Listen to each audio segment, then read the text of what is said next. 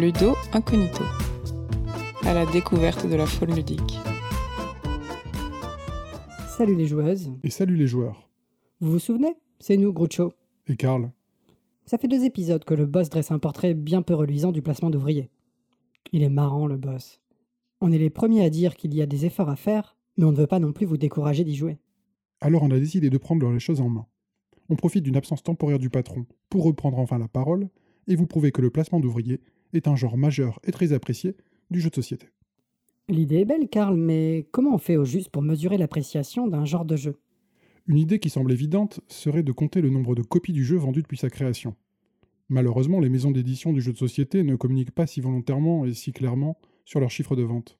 D'ailleurs, malgré nos nombreuses relations dans le secteur, nous n'avons trouvé aucune communication officielle de Lookout Games, la société qui édite Agricola, sur les ventes de ce jeu phare du placement d'ouvriers.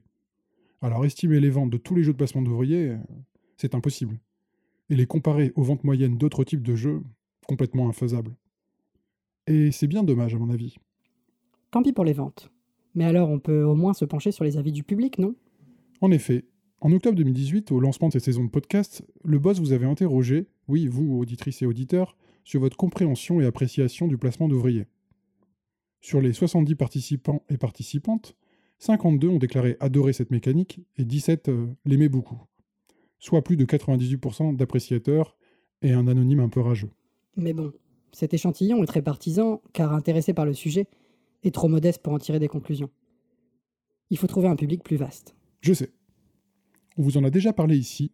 Le site Board Game Geek est la référence mondiale des informations sur le jeu de société. Le site permet en plus à chaque joueuse de donner une note et quelques autres informations subjectives sur chaque jeu. Et comble du bonheur, le site facilite la collecte et l'analyse des informations qu'il contient, via une API pour ceux qui connaissent. Le risque cependant est de se perdre dans ce volume d'informations qui contient les jeux notoires mais aussi des dizaines de milliers de jeux inconnus au bataillon. Pour cette première analyse, je me suis donc intéressé au top 100 des jeux Board Game Geek, top 100 BGG comme on dit. Grâce à un algorithme avancé qui prend en compte la note moyenne du jeu, mais aussi le nombre de votantes et l'âge du jeu, Board Game Geek attribue un rang à chaque jeu. Le top 100 est vu comme la crème de la crème des jeux de société. Mais attention, le public de BGG est un public de passionnés, à tendance experte.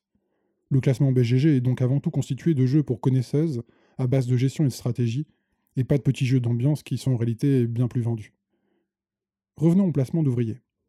À l'heure où j'enregistre cette chronique, en mars 2019, parmi les 100 jeux les mieux classés du top BGG, on trouve 25 jeux qui sont étiquetés comme utilisant la mécanique de placement d'ouvriers, soit un jeu sur 4. Le premier jeu est à la 18e place, c'est Viticulture, déjà présenté dans un épisode précédent. Bien sûr, un jeu peut associer plusieurs mécaniques. Mais comme on l'a vu, le placement d'ouvriers est souvent la mécanique principale, celle qui permet de sélectionner les actions d'un jeu. Et un jeu sur quatre des 100 jeux les plus appréciés met en scène cette mécanique. C'est tout simplement gigantesque. Les mécaniques qui sont le plus citées dans ce top 100 sont par exemple le draft de cartes, les rôles asymétriques par joueur, le lancer de dés et la gestion de main. Mais ces mécaniques sont utilisées par des jeux très différents, qui ne forment pas un genre précis et reconnaissable. Maintenant que nous nous sommes intéressés à la vie des joueuses, qu'en pensent les expertes du domaine? Pour le savoir, il suffit d'observer les nombreux prix ludiques qui consacrent chaque année les meilleurs jeux sélectionnés par un jury d'experts reconnus. J'en ai étudié deux. Le premier est le Spiel des Jahres, le fameux prix allemand. Si vous voulez en savoir plus à son sujet, allez donc écouter la chronique Joueur d'ailleurs de Hammer qui lui est consacrée. Le jeu initiateur du placement d'ouvriers, Kellus, a remporté le prix du jeu expert Spiel des Jahres en 2006. C'est d'ailleurs la première année à avoir introduit cette idée de jeu expert qui deviendra par la suite le Kennerspiel, c'est-à-dire le jeu pour connaisseuses. Depuis 2006, 11 jeux ont remporté le prix expert du Spiel, et parmi ceux-là, 3 sont des jeux de placement d'ouvriers. Kellus, en 2006, puis Agricola, le jeu phare du genre, en 2008, et enfin Descendance, en 2012. Mais le Spiel des Jahres, même dans sa version experte, privilégie en réalité des jeux plus faciles d'accès que les jeux de gestion qui nous intéressent ici.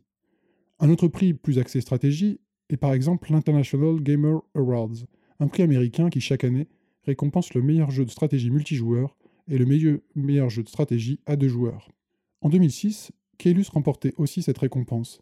Depuis 2006, ce sont pas moins de 13 jeux qui ont été nommés meilleurs jeux de stratégie multijoueur de l'année, et parmi ceux-ci, pas moins de 7 jeux utilisent la mécanique de placement d'ouvriers. Plus d'un sur deux. Kélus donc en 2006, Agricola toujours lui en 2008, Le Havre en 2009, Russian Railroads en 2014, les voyages de Marco Polo en 2015, Mombasa dont le placement d'ouvriers est plutôt une mécanique secondaire en 2016, et enfin Rajas of the Ganges en 2018. Ce n'est plus du plébiscite mais du quasi-monopole.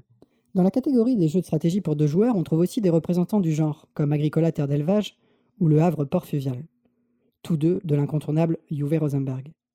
Uwe Rosenberg est un adepte de cette mécanique, ce n'est plus à prouver. On peut d'ailleurs aussi citer Richard Breeze et Jamie Stegmeyer, déjà évoqués dans les épisodes précédents, comme des auteurs qui se sont emparés de cette mécanique et en assurent la promotion. Un autre indice de la popularité du genre est à trouver du côté des médias ludiques. Il n'y a qu'à voir le nombre de top 10 du jeu de placement d'ouvriers chez les youtubeurs ou blogueurs sociétoludiques pour comprendre qu'il s'agit là d'un genre incontournable. Vous voyez, on vous l'avait bien dit. Depuis son émergence, le placement d'ouvriers bénéficie d'une cote de popularité certaine et qui ne semble pas faiblir. C'est sans aucun doute la mécanique phare du jeu de gestion. Le placement d'ouvriers occupe une place à part dans la liste de mécaniques de jeu, comme on tente à tout prix de vous le démontrer depuis le début de cette saison de chronique de podcast. Plus complet, plus précis, plus central que les autres mécaniques. Même dans sa version restrictive, incluant les aspects thématiques et matériels, le placement d'ouvriers est surreprésenté dans les jeux appréciés du public et des experts, comme on a pu vous le montrer aujourd'hui. Cela dénote à la fois la grande accessibilité et la grande variabilité du placement d'ouvriers, pour que depuis 12 ans, de nouveaux jeux trouvent encore de quoi étonner et séduire les joueuses année après année. Bien sûr, le risque est de finir par lasser les joueuses, et certaines d'entre vous m'ont déjà indiqué y avoir trop joué et chercher désormais de nouveaux horizons ludiques. Nous, nous pensons pour notre part que la facilité d'accès en fait un tremplin évident pour les nouvelles joueuses avides de découvrir les jeux de gestion. Et nous sommes confiants dans les autrices de jeux pour réinventer encore le genre pendant de nombreuses années. Longue vie au placement d'ouvriers. Vous retrouverez toutes les listes de jeux et de classements détaillés dans le billet associé à cet épisode.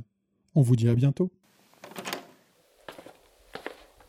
Mais qu'est-ce que vous faites? Euh, rien, rien, boss, on vérifie le matériel. On voulait juste être sûr que tout soit bien en place pour votre prochain enregistrement euh, dans un mois. Et c'est bien le cas, donc euh, d'ici là, bah, jouez bien.